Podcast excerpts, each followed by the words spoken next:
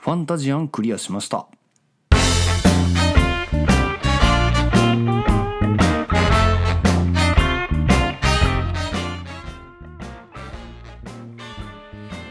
はいホロエセブンの伊豆吉でございます。えーと、ファンタジアンクリアしましたということで、あの数週間前、まあ、だいぶ前になっちゃいましたけどあのアップルアーケードっていうそのアップルが展開しているゲームのプラットフォームで、えーと、だいぶ前からあのホーム画面に大々的に公開されていてで、まあ、近日公開っていうことで、まあ、あのこちらのゲーム何何なのかというとですねあのかの,、まあ、あのスクエアであの FF シリーズの、まあ、制作にメインで携わっていた、まあ、坂口博信さんが別会社であのミストウォーカーという別会社で、えー、制作した、まあ、新作 RPG ということでですね、えー、現時点では Apple アーケード専用配信ということで、えー、結構その辺では話題に上がっているという作品でございます。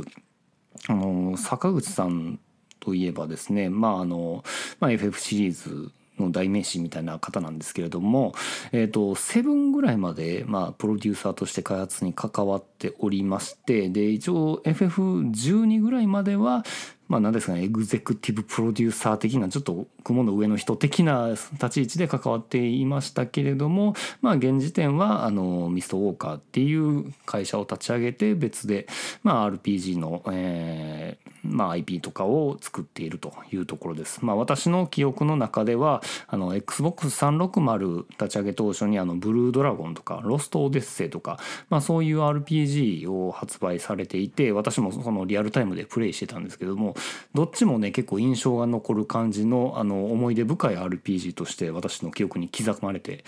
おります。はい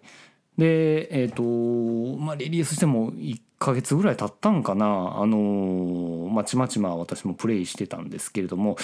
一応あの今日の時点でようやく、えー、クリアいたしました。とは言ってもですねこのファンタジアンなんですけれども、まあ、当初のもうリリースのニュースの中からではあの一応もう前編後編に分けてリリースしますよっていうふうに言われていて今回クリアしたのは私はその前編、まあ、いわゆる、まあ、あのゲーム内でいくところによると第1部が完というところだけになっております。だからあの完全完結する物語は現時点ではないのでストーリーに関するレビューについては今回はあまり触れません。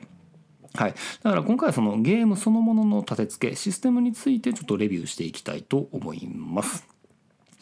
えー、まず、えーと、この作品一番の売りって何なのかと言いますとですねあのジャンルとしてジオラマ型の RPG ということで書かれています。どういうことなのかというとですねえっ、ー、とフィールド、えーと、RPG の中のフィールドがですね実はあの、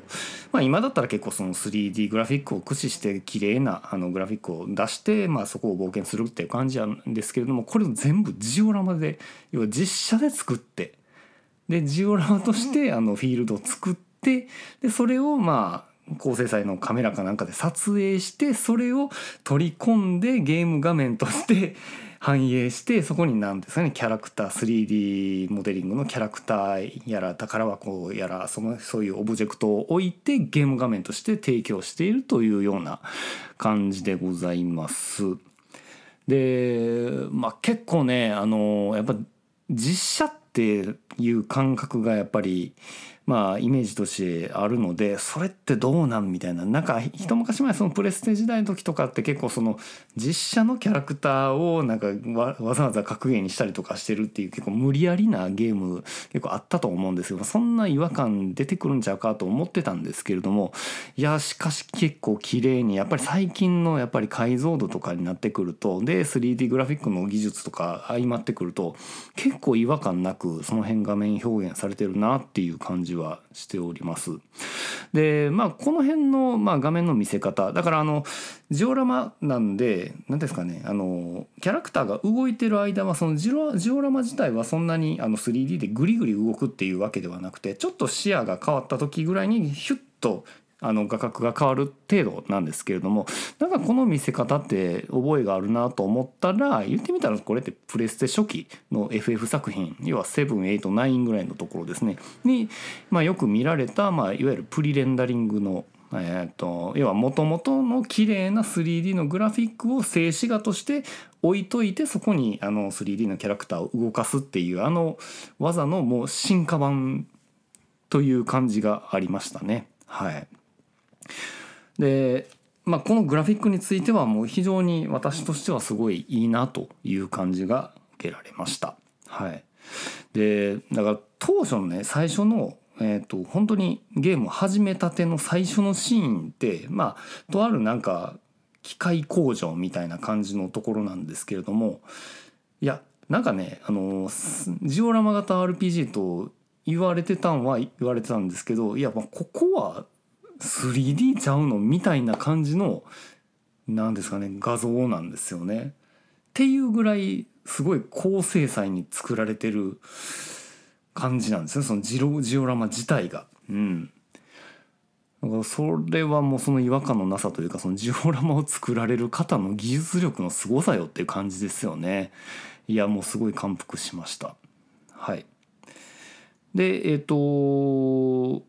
この後のレビューとしてはですねまずはその操作性についてちょっと言ってみましょうかねあのスマートフォンの RPG 界隈って大体そのアップルのストアのレビューとか見てみるとまあ何かしらの操作性がやっぱり批判の的になるケース多いんですよね。あの何よりまあ FF シリーズも大体スマホアプリに移植されてますけれどもなんかあのやっぱりバーチャルパッドみたいなその画面の中でパッドを疑似的に表現してそれで移動してくださいとかってなるんですけどやっぱりねバーチャルパッドってまああの嫌なんですよね。で一応このファンタジアンについては、えー、画面をタップする操作とあとはその実際のコントローラーを Bluetooth でつなげてプレイするスタイルってどっちともサポートをしております。で今回私はあの画面をタップする側の操作で、え、やったんですけれども一応最後までそれでクリアできたのであの操作感にはその進行を阻害するほどの不満がなかったっていうことをお伝えしておきます。でまず、えーと、フィールドの操作性につきましてはあの画面内の移動可能なフィールドを一回タップするとそこにキャラクターが歩いていくっていうようなタップ方式になっています。でこれが私にとっては非常に良かったです。あのまあ、いろんな他のソフトにあるようなバーチャルパッドだとやっぱり常に指を画面にホールドしておくっていう必要があるのでせっかく綺麗なグラフィックを自分の太い指に隠してしまうっていうのがやっぱり嫌なんですよね。で、まあ、ただジオラマ型のグラフィックのフィールドっていうこともあってその移動可能な部分と障害物の区別がまあまあつきにくくてですね。あのー、結構右に動かすつもりでここタップしたのにあそこってほんまはいけないんやみたいな感じであのキャラが動かなかったりとかなんか左側に動いてなんかすげえ遠回りしようとしそうになってたりとかっていう、まあ、意外な動きをしてしまうっていうネックはちょっとありました。まあ、ただあのそう変な動きになった時はすぐあの最寄りの場所をタップすれば直前の動きにキャンセルされますのでそんなにストレスではなかったかなと思います。ただ、えーとまあ、一つちょっと気がかりなのはですねあのセーブこれセーブについてはですねちょっとセーブポイントで行わなければならないことっていうこれがちょっとねあの昔ながらっていう感じがしましたね。えっ、ー、と実はこれ中断機能もないんですよね。これがちょっとあのうん隙間時間を潰すっていうプレイスタイルになりがちなスマホアプリとしてはちょっと厳しいものがあるんちゃうかなとこれちょっとアップデートとかで中断機能をつけた方がいいんちゃうかなっていう気はしています。はい、でメニュー画面についてはあのフィールド画面の時に画面右から左側にスワイプするといつでも起動可能ででメインメニューの左半分にはマップが表示されているっていうのとある程度のチェックポイントにはあの赤いひし形のマークがついているのでそこをタップすればまたフィールド画面に切り替わってキャラクターがその位置にまた移動しに行くっていうような感じで簡易なその、まあ、自動移動機能がついているっていうのは非常に便利でした。で何気に良かったのがあの開けたことのある宝箱のアイコンがあの表示されるようにマップがなっているのでその辺も何ですかねここも2回目行ったやんみたいなそういうあのこともないなというところでいいなと思っております。でメニューそれぞれのその、まあ、アイコンとかボタンもそれなりに大きいので操作ミスっていうのはあんまりなかった感じがします。はい、はい、で次、えーと、バトルの操作性っていうところなんですけれども、えー、まあ感じとしてはプレステ時代の FF ライクなバトル画面。まあ何ですかね。左側に味方右側に敵みたいな。まあ、反対側もあるんですけれども、まあ、そういう、えー、バトル画面でなおかつターン制のバトルでございます。まあ、FF シリーズといえば結構あのアクティブタイムバトルが有名やと思うんですけれども今回はターン制バトルということで、で特徴的なのは結構その敵味方の位置取りが結構重要で、まあ、味方の攻撃とかスキルはあの直線上に飛んでいく斬撃とか貫通する斬撃とかカーブを描く魔法とか、まあ、そんな感じで結構あの攻撃スキルごとに癖があるという感じになっています。で直線上に、まあ、複数の敵が配置されている場合はその、まあえ、攻撃に通りあの攻撃の直線上にいる敵についてはまとめてダメージを与えられるというような仕組みになっています。はい、で敵味方のターンはキャラごとに、まあ、素早さなどで、まあ、順番が決められていくんですけれどもこれはなんかあの FF10 のシステムに似てる感じがしますね。はい、だから次どの敵があのどの順番で攻撃してくるかっていうのがある程度あの10ターン先ぐらいまで分かるようになっているので、えー、まあそいつがちょっと手強い敵が攻撃しようとしてる時はそいつを集中攻撃するとかでターンが来るまでに倒してしまうとかそういったことの戦略ができるようになっているというところでございます。まあ、何よりアクティブタイムバトルじゃないので、まあ、41歳のおっさんにとってはとても助かるシステムでございます。はい。じゃあバトルそのものの、まあ、感想について言っていきましょうかね。えー、っとまず雑魚バトル雑魚のバトルにつきましては基本これフィールド歩いてたらランダムエンカウント方式になります。で、えー、ファンタジアン独自のシステムにディメンジョンシステムというものがございます。ストーリー上主人公が所持している機械っていう設定で登場するんですけれどもこれはあの一度戦ったことがある敵は別次元に送り込んでおくことができるという便利な機械でございます。でそれはあの戦いを回避するっていうわけではなくて一定の数をその貯めておくことができると。で、え移行した時はそのバトルにはあの移行せずにエフェクトが表示されるだけでそのままフィールドを歩き続けられるというものでございます。で当初としては限界値30体までそのディメンジョンシステムの方に溜め込んでおくことができると。でプレイヤーは好きなタイミングでディメンジョンバトル開始ボタンを押すことで、えー、溜め込んだモンスターと一斉に戦うことが一気に戦うことができるようになります。1バトルでその30体だったら30体と倒しきるまでバトルが終わらないという、まあ、別のバトルシステムが起動するという感じでございます。これまああの通常のバトルだと1回あたりまあまあ345体ぐらいまでかなの敵と戦って終わりなんですけれどもやっぱりまいきなり30体と一気に一気に戦う戦うってなると、まあ、一見厳しいと思われがちなんですけれどもちょっとその通常のバトルと比べてディジメンジョンシステムには結構な救済措置が入っていてですねあのバトルのフィールド上にアシストアイテムが落ちているケースがあります。えー、そのアイテムを敵と一緒に攻撃すると例えば攻撃力をアップするとかもう一回行動で行動できるよとか、えー、毒があったらその異常を回復するとかっていうのを、えー、恩恵を受けることができるので、まあ、あの逆に言うとその通常のバトルでは得られない恩恵っていうのがあるというところでございます。でなおかつこのディメンジョンシステムであのたくさんのモンスター倒した後の報酬としては通常手に入らないアイテムなども追加で入手できたりするっていうところなのである意味その通常のバトルよりディメンジョンバトルを繰り返した方が成長の効率としても非常にいいんじゃないかなと思ったりもします。まあ、何よりエンカウントの頻度を下げられるんでやっぱり物語のテンポをよく進められるプレイヤーとしてのそういうストレスをなくすっていう部分では非常に成功したシステムじゃないかなと思いました。はいえー、そしてボスバトルでございます。えっ、ー、と今回のねファンタジアンの中で一番私がちょっと評価に値するところかなと思ってます。っていうのがこれ毎回なんかヒリヒリするバトルを楽しめるんですよね。あのやっぱなんかあの長年その RPG のバトルと向き合ってきた人が作ったんちゃうんかなっていうぐらいの感じですごいその一個一個のボスバトルが濃いんですよね。で本当にその絶妙なバトルバランスでのボス戦が楽しめるということでございます。で、えー、通常でプレイしてたらゴリ押しは絶対できないです。だからもう何しかも戦う戦う戦うやばかったら回復回復回復っていうような一辺倒の選択肢だけでは絶対に倒せない仕様になっていると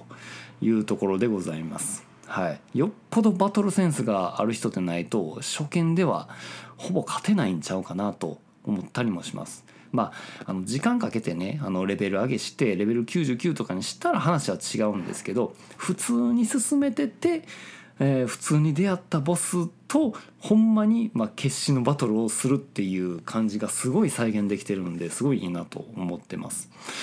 あの一応そのファンタジアンではあのいろんなあの味方キャラクターが出てきます。あの基本3名が出てきてバトルするんですけれどもキャラクターごとに特色のある攻撃方法とか、えー、独自のスキルとかを持ってるんですけれども、まあ、そういうものを熟知した上ででさらにボスの攻撃を理解した上で次この攻撃きっと打ってくるやろうからその前にこのキャラクターのこのスキルでサポートしとかないと次のダメージだと全滅しちゃうよみたいなことが もういっぱい起きますよね。はい、だから結構あの特色としてはですねボスにありがちなあのなんか何ターンかに1回やってくるでかい攻撃ってあったりするじゃないですかなんかあの謎のカウントダウンやってくるってあの FF バトルやったら結構あると思うんですけど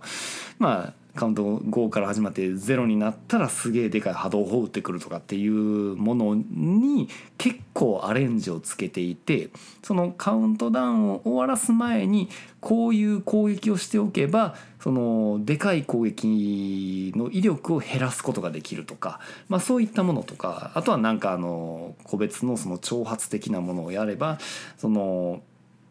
えー、ダメージを一点にこの一人のキャラクターに向けてその一人のキャラクターにもともと装備品としてこのボスモンスターがあの撃ってくるこの属性を無効にするアイテムを持ってたら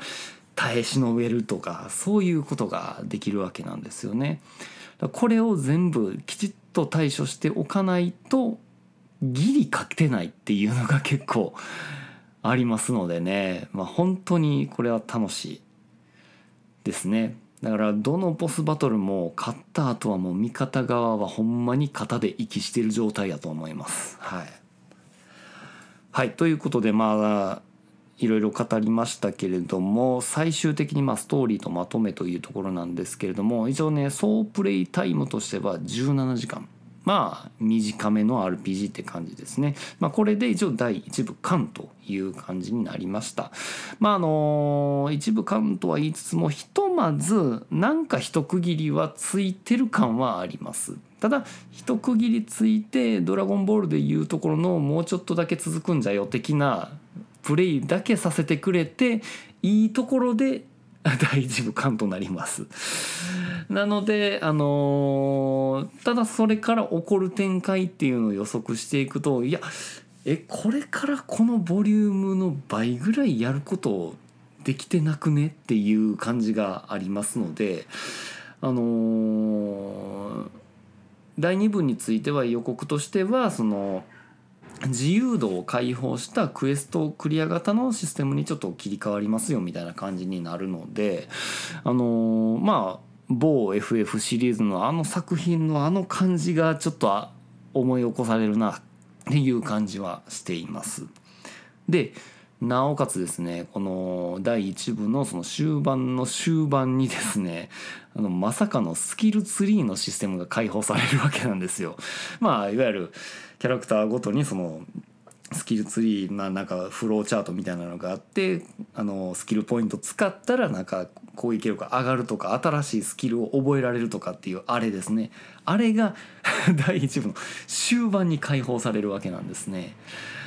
いやこれを使えるようになるんだったらまたこの「ファンタジアン」っていうゲーム化けるやんみたいな、まあ、そんな期待がすごくありますね。うん、いや一部そのスキルツリーを活用したバトルっていうのもちょっと体感したんですけれども非常に面白かったですね。こだそれ以降なんかまた趣の違うボスバトルみたいなのが体験できそうなのかなと思うと本当に楽しみで仕方がないです。ただちょっと懸念としてはこういうスキルツリーが解放されてしまうっていうのと自由度が上がるっていうことになるとちょっとバトル系が若干そのバランスブレイカー的な懸念はちょっと予感はするんですけれどもまあそれでもやっぱりね FF を携わった坂口さんですから異様な強さのラスボスより強いバトルボスっていっぱい出してくれるんやろうなという感じは非常にしております。はい、ということでまあ17時間プレイした、えー、ファンタジアンの、ま、評価としては非常に私としては良かったということでございます。まあ、現状、えっ、ー、と、Apple アーケードでのみプレイ可能っていうことなんですけれども、一応月額600円でこの、えー、ゲームはプレイできます。当然あの iPhone をはじめとしたその、えー、Apple 製品が、まあ、必要になってくるんですけれども、まあ、iPhone か、まあ、iPad か AppleTV かまあ Mac を持ってたら Mac でできますんで、まあ、そういったところであのプレイを試してみていただければと思います。まあ、もしあのゲームパッドであのプレイされたことがある方いらっしゃいましたらその辺の感想またいただければありがたいかなと思っております。はい。ということで、えーと、ゆずきちがファンタジアンを第1部クリアした感想を述べてみたという回でした。ありがとうございました。